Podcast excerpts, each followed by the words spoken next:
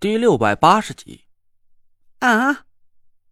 那若兰捏着兰花指，尖声叫了起来：“不可能！那爷，我这辈子都忘不了这个鬼地方。上次人家差点就给淹死在这个水潭里了。”其他几个人也纷纷附和那若兰的说法。我摇了摇头说：“你们没明白我的意思。这个地方有可能是上次我们来过的，但这个水潭却不是原来的那个水潭了。”我这句话让大家都一头雾水，几个人看了我一眼，全都茫然的摇头。说人话。我指了指头上渐渐发暗的天色。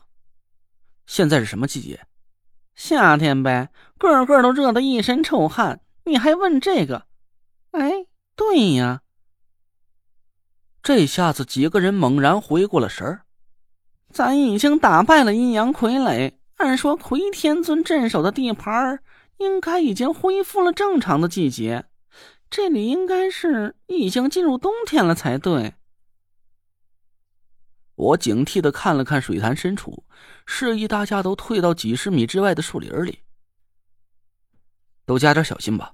要是没猜错的话，我们应该是已经进了下一位天尊镇守的地盘里了。那若兰赶忙在水塘边设置了一道法力结界，指挥着我们退到树林里扎下了帐篷。先在这扎营休息，小累赘呀，你慢慢想辙吧。等有了把握，咱再出发吧。那若兰的脸色煞白，我笑着拍了拍她的肩膀，让那若兰去找点干燥的木柴生火。那若兰哼唧了半天，这才拉着糖果儿一步三回头的走远。我们各自忙活了起来。不多一会儿，那若兰就抱着一小堆木柴，脚下生风的跑了回来。那爷，你可是越来越懒了呀！我不满的看着那一小堆木柴，就这点东西，不出一个小时就烧完了。你就不能顺手再摘点吃的呀？咱进了下一段路之后，还不知道是个什么情况呢。食物能节省多少就节省多少吧。周围就这点木头了，凑合着用吧，爱要不要。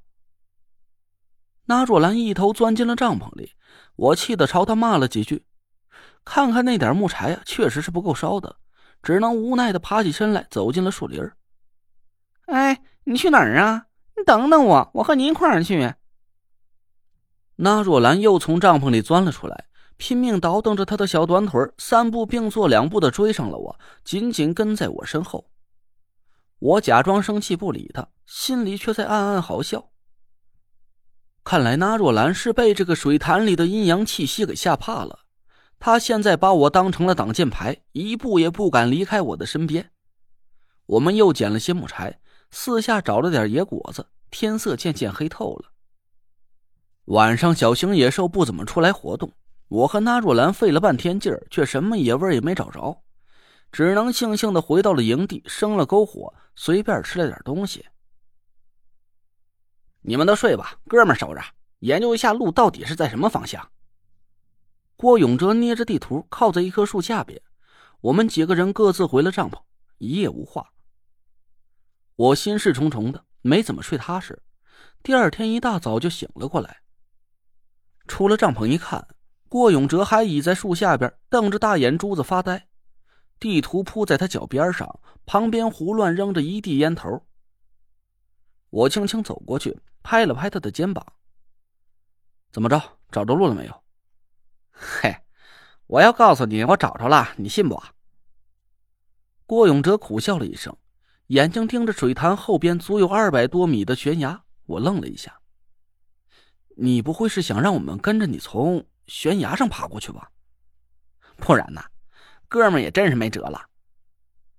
郭永哲叹了口气说道：“我到处都看过了，这个水潭已经是峡谷的尽头了，就这一条路。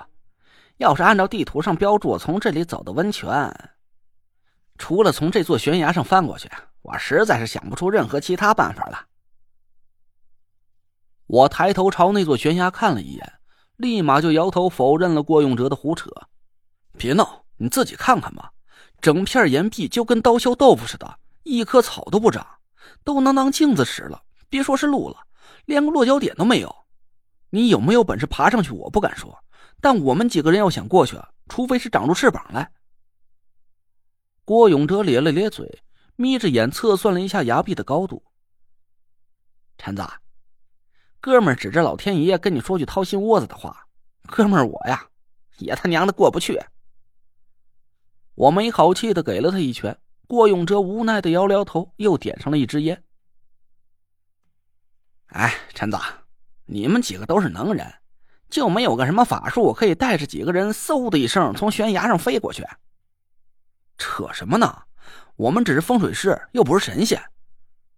我白了他一眼，说道：“要是这个崖壁上有落脚点，同时可以找个固定点拉上安全绳，我们倒是可以用木形法术和土形术结合，试着爬上去。可这座悬崖少说有二百米高，到处都是光溜溜的，这个法子根本就行不通。”郭永哲一脸失望，看着地图叹了口气：“哎，实在不行就折头吧，顺着峡谷另一个方向从其他路绕过去。不过路程有点太远了，估摸着得绕上个大半个月才能绕到这悬崖后面。”我皱着眉头想了想，这不应该呀。从地图上看，郭永哲指的这条路完全就和下一个九凶之地的位置是重合的。即便是地图上的坐标不太精准，误差也不会太大。况且这里反常的季节也证明了我们没有走错路，可我们却好像是顺着唯一的一条路走进了死胡同里，这确实是让我大惑不解。我从帆布包里掏出了黄铜罗盘，找了块平整的地面放好，朝着悬崖的方向打准了方位。我掰着手指。掐算了半天，疑惑的咂了咂嘴。应该没错呀，这里的风水眼就在更深方位。难道说水潭后边还有一条路能通向悬崖后边？哎，那就赶紧走吧，再过一次水潭，到瀑布后面去瞧瞧。郭永哲赶紧爬起身来，我也收拾了东西，把大家都叫醒。吃饱了之后，来到了水潭边上。还记着咱上次是怎么过的水潭吧？按照上次的方法再走一遍。大家都注意点，必须踩着不同颜色的鹅卵石前进。郭子，还是你探路，加点小心。郭永哲答应了一声，伸脚慢慢的踩上了一块鹅卵石，试着把手里的登山杖朝水里插了下去。我们紧盯着郭永哲的脚下，那若兰的脸色难看的要死，一个劲儿的往唐果儿身后缩。哎，这这这什么东西？我我我操！